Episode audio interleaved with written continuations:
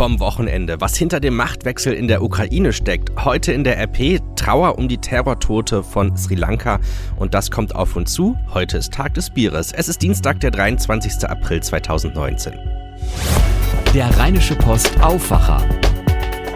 Der Nachrichtenpodcast am Morgen. Mit Daniel Fiene und damit schönen guten Morgen zum gefühlten Montag nach dem langen Osterwochenende. Ich hoffe, euers war schön, schön sonnig, schön erholsam. Dann starten wir jetzt gemeinsam in die verkürzte und vermutlich auch wegen der Osterferien auch noch ruhigere Arbeitswoche. Die Ukraine hat am Ostersonntag einen neuen Präsidenten gewählt. Der Schauspieler und Komiker Volodymyr Zelensky hatte sich in der Stichwahl gegen Amtsinhaber Petro Poroschenko durchgesetzt. Was bedeutet aber der Machtwechsel? Vassili Golot ist freier Journalist, schreibt auch für die Rheinische Post und war vor Ort. Guten Morgen, Vassili. Dobro Horanko, Daniel und guten Morgen an alle, die den Aufwacher hören. Vassili, du hast getwittert, die Ukrainer können stolz auf sich sein. Warum? Diese Wahl war frei, sie war demokratisch und sie ist historisch vor allem aus zwei Gründen. Noch nie war ein Komiker Staatsoberhaupt der Ukraine und noch nie hat ein Präsidentschaftskandidat eine so breite Zustimmung bekommen wie Volodymyr Zelensky. Im Osten, im Westen, überall im Land, von jungen Menschen, von Alten. Mehr als 70 Prozent haben für den Politikneuling gestimmt. Das ist ein sehr deutlicher Sieg für Zelensky, aber auch ein deutliches Zeichen des Protests gegen Petro Poroschenko. Diese Wahl ist eine krasse Niederlage für den noch amtierenden Präsidenten. Woher kommt diese große Unzufriedenheit mit dem amtierenden Präsidenten? Naja, das liegt zum einen an seiner Person. Poroschenko ist ein Oligarch, einer der reichsten Menschen des Landes und er steht symbolisch für die ukrainische Elite. Seine Kritiker werfen ihm vor, korrupt zu sein, beziehungsweise als Präsident viel zu wenig gegen das durch und durch korrupte System getan zu haben. Die meisten Menschen hier haben wenig Geld und wenn man sich die Preise in den Supermärkten anguckt, die sind sehr hoch. Das Verhältnis ist also vollkommen gestört. Und dann ist da noch der Krieg im Osten der Ukraine. Im Donbass wird nach wie vor jeden Tag gekämpft und die meisten Ukrainer glauben nicht, dass Poroschenko diese Probleme lösen kann. Sie haben das Vertrauen in ihn verloren und Zelensky ist das Resultat. Was erhoffen sich die Ukrainer denn von dem Neuen? Ganz ehrlich, das wissen die meisten selbst nicht. Ich war gestern in Kiew unterwegs und bin einfach mal mit verschiedenen Menschen ins Gespräch gekommen. Die Zelensky-Wähler haben ihr Kreuz aus unterschiedlichsten Motiven gemacht. Die, die Poroschenko eins auswischen wollten, freuen sich. Diejenigen, die Veränderung wollten, hoffen auf einen neuen, auf einen frischen Politikstil und alle anderen lassen sich von dem überraschen, was in den nächsten Wochen und Monaten auf sie zukommt. Du warst am Wahlabend im Quartier von Zelensky. Was kann man von diesem Mann erwarten? Zelensky ist charismatisch. Das kommt natürlich bei den meisten Menschen sehr gut an. Russisch ist seine Muttersprache. Er kann sich aber auch genauso gewählt auf Ukrainisch und Englisch ausdrücken. Als Schauspieler hat er schon erfolgreich den ukrainischen Präsidenten gespielt, aber eben nur gespielt. Im echten Leben fehlt ihm an dieser Stelle ganz klar die politische Erfahrung. Und das merkt man an verschiedenen Details. Die ersten Pressekonferenzen zum Beispiel hat er sehr kurz gehalten, um Fehler zu vermeiden. Bei konkreten inhaltlichen Fragen weicht er oft aus und verweist verweist auf seine Berater. Was er versprochen hat, ist ein harter Kampf gegen die Korruption in der Ukraine. Er will alles dafür tun, den Krieg im Osten zu beenden und er wird sehr wahrscheinlich den proeuropäischen Kurs fortsetzen. Das sind viele Wenns. Die Fragen muss er erst noch politisch beantworten. Ein Bericht von Vassili Golot. Den schwarzen Rauch konnte man gestern kilometerweit über dem Stadtgebiet von Düsseldorf sehen, sogar vom Hafen mit Blick in die Innenstadt. Am Montagnachmittag kam bei einem Brand in einem fünfstöckigen Wohnhaus in Flingern ein Mann ums Leben. Seine Identität ist noch nicht geklärt. Gegen 15.50 Uhr gingen in der Rettungsstelle der Feuerwehr gleich mehrere Notrufe ein, dass in der Gerresheimer Straße ein Gebäude in Brand stehe und dass man durch die starke Rauchentwicklung die Hausnummer nicht mehr lesen könne. Um 16.30 Uhr entdeckten die Einsatzkräfte dann einen toten Mann in der Wohnung, dessen dessen Identität noch nicht geklärt ist. Die Kriminalpolizei führt gegenwärtig noch Untersuchungen durch. Das Gebäude ist aufgrund von Rauch- und Brandschäden teilweise unbewohnbar. Eine Wohnung im vierten Obergeschoss erlitt durch die Löscharbeiten einen Wasserschaden. Auch ein Nachbarhaus war stark verraucht und musste von der Feuerwehr gelüftet werden. Durch das ungewöhnlich trockene und warme Wetter besteht in NRW eine erhöhte Gefahr von Wald- und Böschungsbränden. Am Osterwochenende gab es in der Region mehrere große Feuerwehreinsätze. Am Samstagnachmittag standen im Hildener Stadtwald rund 25 Hektar Unterholz in Flammen. Der Brand breitete sich nach Angaben der Feuerwehr rasch aus. Eine Rauchsäule war weit über das Stadtgebiet hinauszusehen. Am Ostersonntag kam es außerdem zu einem Böschungsbrand auf einem Bahndamm in Leverkusen. Entlang einer Güterzugstrecke hatte sich möglicherweise durch Funkenflug ein Feuer entzündet. Die Feuerwehr war mehrere Stunden mit Löscharbeiten beschäftigt, da sich immer wieder neue Brandherde entwickelten. Diverse Züge zwischen Köln und Wuppertal mussten umgeleitet werden. Wir haben mit Dirk Viertelhaust, er ist NRW-Chef der Deutschen Feuerwehrgewerkschaft, gesprochen und er sagte uns, Zitat, wir haben bis zum nächsten kräftigen Regen eine erhebliche Waldbrandgefahr in NRW und äh, problematisch sei nicht nur das trockene Wetter, sondern auch die Jahreszeit, denn die Bäume haben noch nicht so viel Wasser gespeichert, sagt er uns. Schauen wir in die Rheinische Post von heute. Diese Anschläge haben wirklich einen Schatten auf das Osterwochenende gelegt. Trauer um Terrortote in Sri Lanka. Das ist der Titel heute der Rheinischen Post. Nach den Anschlägen mit fast 300 Toten in Sri Lanka sind die Hintergründe weiterhin unklar. Sri Lankas Regierung macht eine einheimische islamistische Gruppe dafür verantwortlich. Jetzt in der Nacht sind Notstandsbestimmungen in Kraft getreten, die Sicherheitskräften mehr Befugnisse einräumen. Nick Kaiser berichtet für die deutsche Presseagentur aus Neu-Delhi. Nick, am Abend sind diese Notstandsbestimmungen ja in Kraft getreten. Sicherheitskräfte haben jetzt mehr Befugnisse. Wie wirkt sich das aus und was soll das genau bringen? Mit dem Notstand kann der Staatspräsident dem Militär und der Polizei unter anderem erlauben, Menschen ohne Haftbefehl einzusperren und Wohnungen ohne Erlaubnis eines Gerichts zu durchsuchen. Die Beseitigung solcher rechtlicher Hürden soll es den Sicherheitskräften einfacher machen, die mutmaßlichen Drahtzieher der Anschläge zu schnappen. Während des Bürgerkriegs, der vor zehn Jahren nach mehr als einem Vierteljahrhundert endete, galten fast dauerhaft solche Bestimmungen. Damals wurde kritisiert, die Regierung missbrauche sie, um gegen Oppositionelle vorzugehen.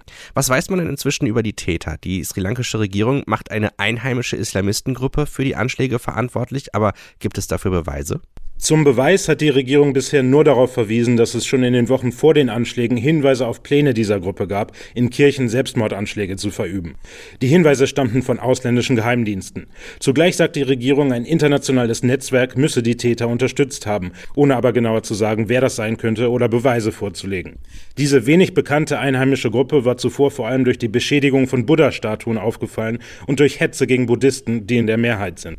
Hast du den Eindruck, dass die Sicherheitsbehörden in Sri Lanka die Lage im Griff haben? Zweifel daran sind angebracht, da die äh, Anschläge trotz sehr detaillierter Hinweise nicht verhindert wurden. Seitdem wurde aber offenbar zielgerichtet gegen Verdächtige vorgegangen und eine weitere Bombe wurde gefunden und beseitigt, ohne dass dabei jemand zu Schaden kam. Eine der wichtigsten Aufgaben ist es nun zu verhindern, dass sich die vorhandenen Spannungen zwischen religiösen Gruppen nicht in Gewalt entladen. Dafür gilt eine nächtliche Ausgangssperre und der Zugang zu sozialen Medien wurde gesperrt. Diese Maßnahmen haben in der jüngeren Vergangenheit schon gewirkt, um etwa eine Gewaltwelle gegen Muslime zu stoppen. Ein Bericht von Nick Kaiser. Einen Lesetipp habe ich noch für euch. Eine Initiative will in Wuppertal ein bürgerfinanziertes Nahverkehrsticket durchsetzen. Ein Bürgerticket. Dafür dürfte jeder den ÖPNV nutzen, so oft er will. Angesichts wachsender Verkehrsprobleme gewinnt die Idee an Gewicht, ist aber umstritten. Unser Kollege Jörg Isringhaus erklärt die Debatte. Das findet ihr heute in der RP und auf RP Online. Das kommt auf uns zu ein kräftiges Prosit der Gemütlichkeit. Heute ist nämlich Tag des Bieres. Da feiern Bierbrauer eines der beliebtesten Getränke weltweit. Es gibt kuriose Geschichten rund um das Bier. Auf der kleinen Südseeinsel Samoa wird etwa deutsches Bier gebraut. In Japan wurde das Bier kürzlich neu definiert und in den USA gibt es Bier mit echten Barthaaren. Wir fragen die DPA-Reporter, was es mit all dem auf sich hat. Antje Müller berichtet aus Australien, Lars Nikolaisen aus Japan, Sören Gies aus den USA und Sarah Gaisa D. aus Belgien sowie Julia Vasilikow aus Bayern. Auf Samoa, mitten in der Südsee, wird nicht einfach irgendein Bier gebraut, sondern Bier nach dem deutschen Reinheitsgebot. Hintergrund ist die deutsche Kolonialzeit. Deutsche Siedler haben sich Anfang des 20. Jahrhunderts auf Samoa niedergelassen und jetzt, etwa 100 Jahre später, wird immer noch Bier nach deren Rezept getrunken. Vailima heißt das, ist ein Lager mit knapp 5% Alkohol. Der Name Vailima soll so viel heißen wie Wasser in der Hand und geht gerüchteweise auf eine Sage zurück, in der eine eine Frau ihrem Mann das Leben rettet, indem sie ihm in ihren Händen Wasser bringt. Es gibt noch andere Biere auf Samoa, aber dieses, nach dem deutschen Reinheitsgebot gebraute, ist eines der beliebtesten. Aus Sydney, Antje Müller. Hier in Japan gibt's Biere, die gibt's gar nicht. Zum Beispiel Bier mit Sojabohnen. Seit neuestem sind sogar Algen oder Muscheln erlaubt. Denn was ein Bier ist, das hat die Regierung hier kürzlich neu definiert. Musste Bier bisher einen Malzgehalt von mindestens 67 Prozent haben, sind es jetzt nur noch 50 Prozent. Damit reagiert der Staat zum einen auf den Geschmackswandel der Japaner. Gerade junge Leute trinken hier lieber Quasi-Biere statt klassisches Bier. Zum anderen stecken dahinter steuerliche Aspekte. Klassisches Bier wird nämlich hier stark besteuert. Quasi-Biere sind indes deutlich billiger. Aus Tokio, Lars Nikolaisen.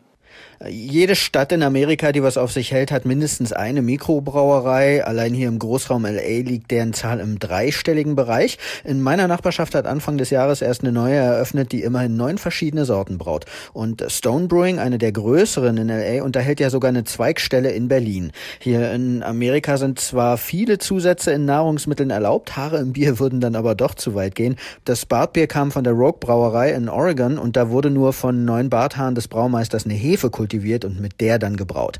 Äh, das obergärige Beard Beer ist zwar nicht mehr im Angebot, dafür gibt's da jetzt aber ein Yellow Snow Ale, also ein gelber Schneebier. Aus den USA, Sören Gies. Also wer hier in Belgien mal eine Bierflasche sieht aus dunkelbraunem Glas ohne Etikett mit einem grünen, blauen oder gelben Kronkorken, auf dem Trappist Westfleteren steht, der ist auf einen wahren Schatz gestoßen. Es handelt sich nämlich um eins der traditionellsten Biere hier aus Belgien, seit Jahrhunderten von Mönchen gebraut, aber nur in sehr geringen Mengen. Offiziell bekommt man das Westfleteren nur im Kloster selbst. Dazu muss man vorher zu einer bestimmten Zeit dort anrufen, sein Autokennzeichen durchgeben und erst dann kann man das Bier abholen und zwar höchstens 48 Flaschen pro Auto.